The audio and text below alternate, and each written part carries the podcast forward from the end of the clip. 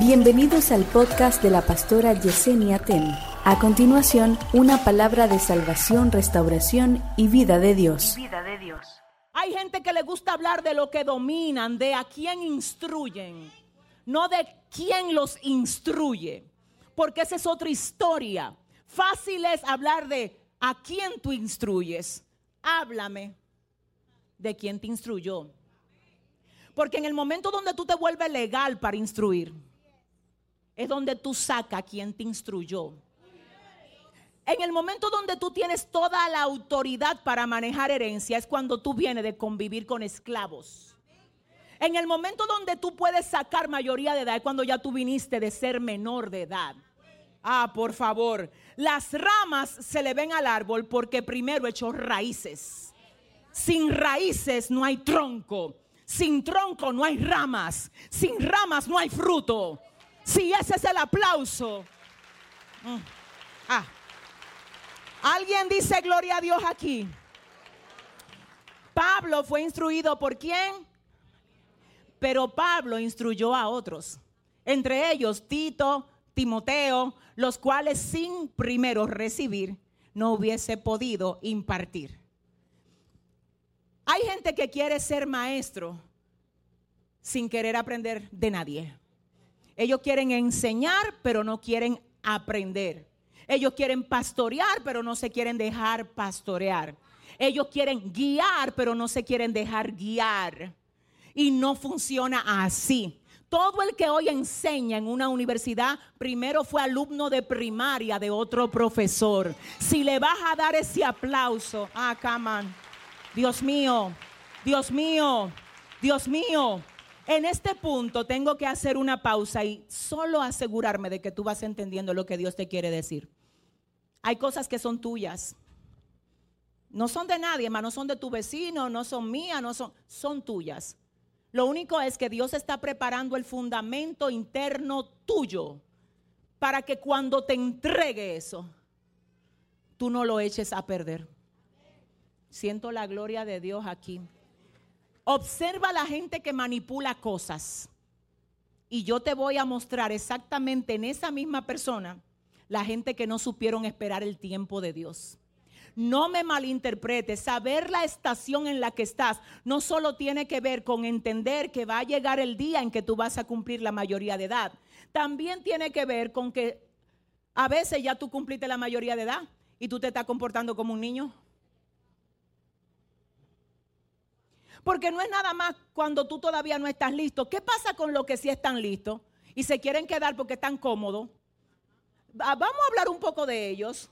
Porque, ok, está bien, lo que quieren hacer las cosas antes de ser instruidos. Pero, ¿qué tal con los que quieren seguir siendo instruidos cuando ya pueden instruir a otros?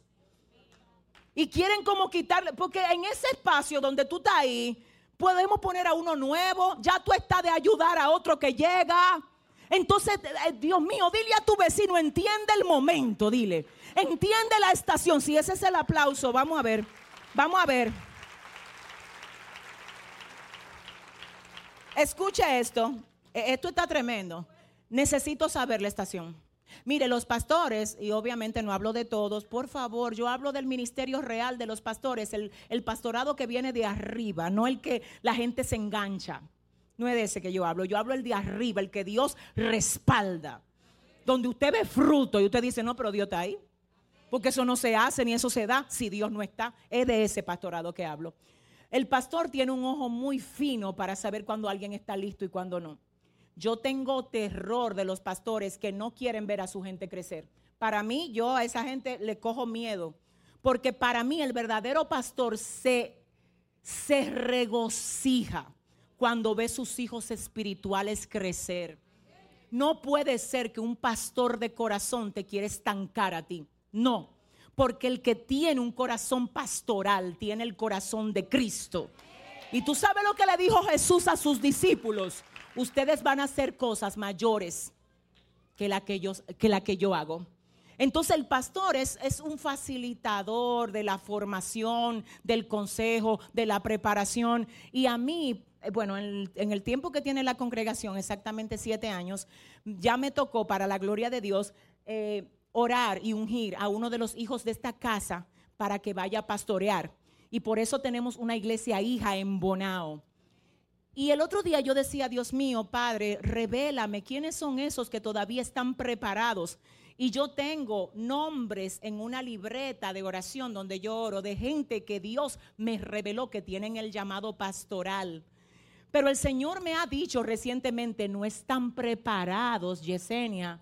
Y te voy a decir, estar preparados no es ser perfecto, porque aún ese pastor que está embonado tiene constantemente comunicación conmigo. Pastora, ¿qué usted cree?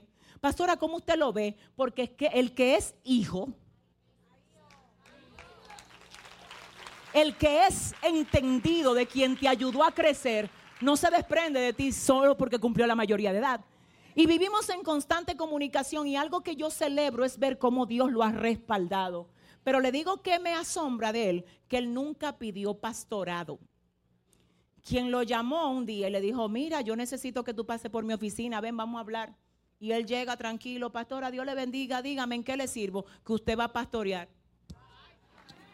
Que usted, usted ya tiene que ir a dar vida a otro, usted no puede estar ahí, usted tiene que salir. Yo voy a orar por ti y vamos a mandarte y vamos a apoyarte. Y la primera ciencilla te la vamos a comprar nosotros. Y los primeros seis meses de renta lo paga la iglesia. Es que, es que el tiempo, es que el tiempo, es que el tiempo, hay que saberlo esperar. Ahora, ¿qué me ha pasado con otros? Voy a pastorear mi hijo. No es el tiempo. Me quieren estancar. No apoyan mi ministerio entiende la diferencia. Yo no le tengo miedo a lo que tú portas, al contrario, ven, tráelo aquí para que florezca aquí. Eso bendice la obra, pero aprende a esperar el tiempo. Si ese es el aplauso, hame el favor, ve a ver lo que tú vas a hacer. Oiga lo que dice el libro de Eclesiastés capítulo 3 verso 1 y estoy casi aterrizando. Todo tiene su tiempo. ¿Qué es lo que dice? Todo tiene su tiempo y todo lo que se quiere debajo del cielo, wow, tiene su hora, tiempo de nacer, tiempo de morir, tiempo de plantar y tiempo de arrancar lo plantado, tiempo de matar, tiempo de curar, tiempo de destruir y tiempo de edificar.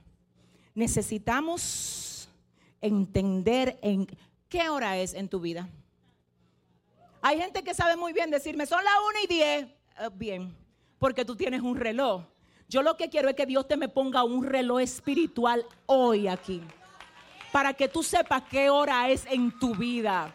¿Qué hora es? ¿Qué hora es? Esta es la hora de yo comenzar a involucrarme más en uno de los ministerios de la iglesia. ¿Qué es lo que yo hago sentado el día entero? Mirando, de que, qué video, qué manos. Pero ven acá, ¿y qué es lo que yo estoy haciendo aquí? Yo necesito involucrarme en esto para que me pongan en esos videos también. A mí, yo no vine aquí a mirar videos, yo vine aquí a producir resultados. Alguien, no, es que ustedes no. No, dile al que te queda al lado es contigo. Dile, vamos a ver, dile, despiértate, avívate, ve a ver tu reloj. ¿Qué hora es para ti? ¿Qué hora es? Porque hay niveles. Quizá tú no estás todavía de pastorear, pero estás de ayudar a uno que es más débil que tú. Porque no es de que, todo, no señores, esto es al paso. Si usted ya se bautizó, usted puede ayudar a uno que está tomando doctrina. Porque por niveles. Y no es que, que yo me vaya a convertir en el líder del que está tomando doctrina, pero me voy a poner a ver si tú falta. Si tú falta, te voy a preguntar que dónde tú estabas.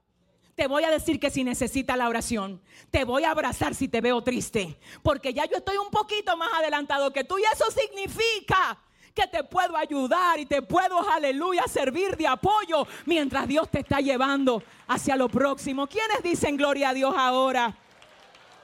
¿Cuál es tu estación? Diga conmigo, Dios, revélame mi estación. Escuche esto, ustedes los que son partidarios de la pelota, ¿dónde están? Miren, los bateadores generalmente desarrollan un swing con el bate. Ustedes lo han visto. Y esto es interesante porque mi hijo, el menor, estuvo muy envuelto en todo lo de la pelota hasta cierto tiempo. Y él tenía un super swing. O sea, él lo felicitaban por ese swing. Pero yo las veces que estuve viéndolo, siempre me daba cuenta que independientemente de qué tan bueno él fuera en el swing con el bate, él tenía que saber en qué momento venía la pelota. Porque esto no se trata, no se trata de swing. Esto se trata de que yo pueda, en el momento que viene la pelota, aleluya,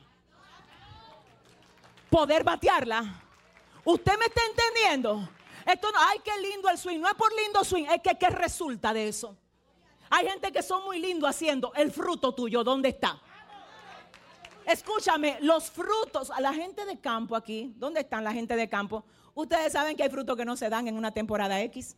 Por ejemplo, yo soy amante del jugo de naranja y bueno, a mí me gusta el natural y yo lo mando a buscar por ahí que lo hacen y le digo a las muchachas hace dos días, Ven acá, muchacha, pero ustedes no están comprando el jugo de naranja.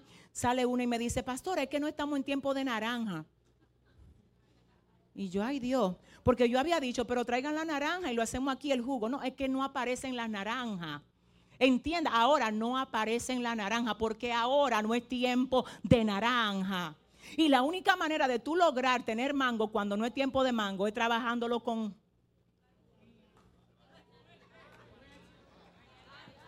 Dile a tu hermano, no hay carburo aquí. No, dile rápidamente, dile, cuidado, que no hay carburo aquí. Sí, porque hay un grupo de gente que van que en la carrera del Señor y en la carterita. Una de las cosas que tienen en la carterita es un potecito de carburo. Ay, Dios mío. Dile a tu vecino, te dije que saque el carburo, dile que usted va a ser fruto bueno a su tiempo. Su sabor nadie se lo va a quitar. Usted va a ser productivo. Usted va a dar el fruto que Dios quiere que ustedes. Si ese es el aplauso, dáselo bien al Señor. Dáselo bien al Señor.